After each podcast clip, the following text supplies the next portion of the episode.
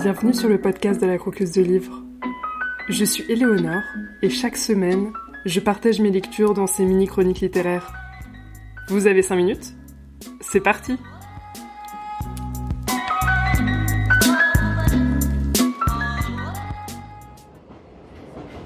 Tandis que le jour naissant venait s'écraser sur les vitres embuées, le texte s'écoulait de sa bouche en un long filet de syllabes, entrecoupé çà et là de silences, dans lesquels s'engouffrait le bruit du train en marche. Pour tous les voyageurs présents dans la rame, il était le liseur, ce type étrange qui tous les jours de la semaine parcourait à haute et intelligible voix les quelques pages tirées de sa serviette. Il s'agissait de fragments de livres sans aucun rapport les uns avec les autres. Un extrait de recette de cuisine pouvait côtoyer la page 48 du dernier Goncourt. Un paragraphe de roman policier succédait à une page de livre d'histoire. Peu importait le fond pour Guilin. Seul l'acte de lire revêtait de l'importance à ses yeux. Il débitait les textes avec une même application acharnée, et à chaque fois la magie opérait. Les mots, en quittant ses lèvres, emportaient avec eux un peu de cet écœurement qui l'étouffait à l'approche de l'usine.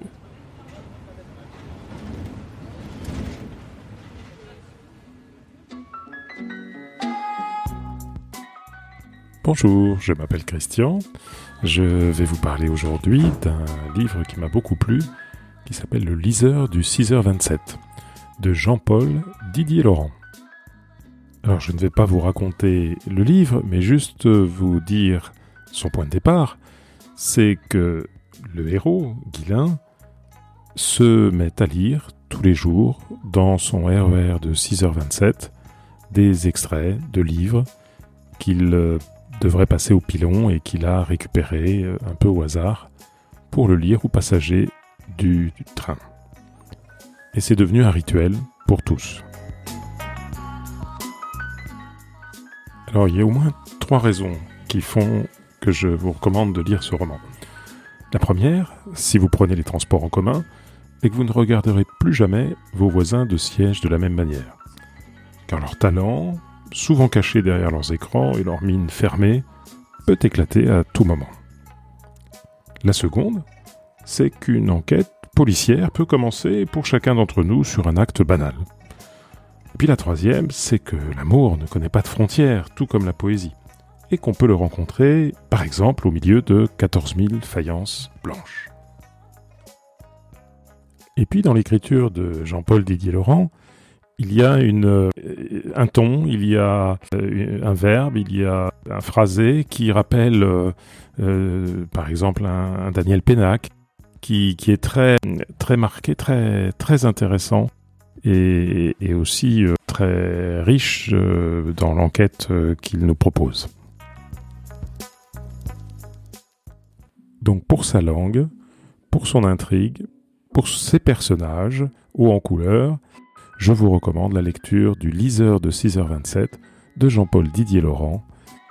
À bientôt.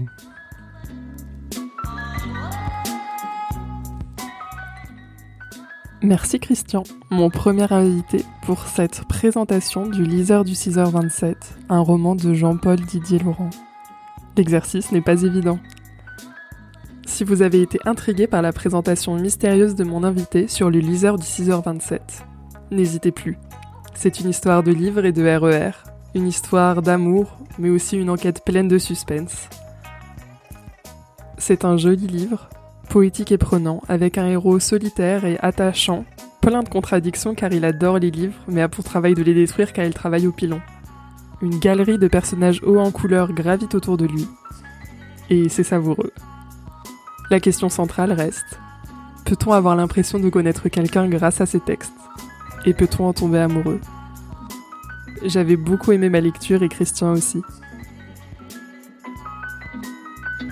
Et vous, vous avez lu le liseur du 6h27 Vous avez aimé? Vous voulez donner votre avis ou être invité vous aussi sur le podcast? Vous voulez peut-être juste envoyer un message pour féliciter Christian de s'être lancé dans cet exercice? En tout cas, pour toutes ces raisons, vous pouvez me contacter par mail à lacroqueusedelivre.org ou sur Instagram at lacroqueusedelivre podcast. Je transmettrai bien sûr les messages à Christian s'il y en a. Et si vous voulez être invité sur le podcast, je vous donne bien sûr des conseils pour construire votre chronique. En tout cas, j'ai hâte de vous écouter parler de vos coups de cœur.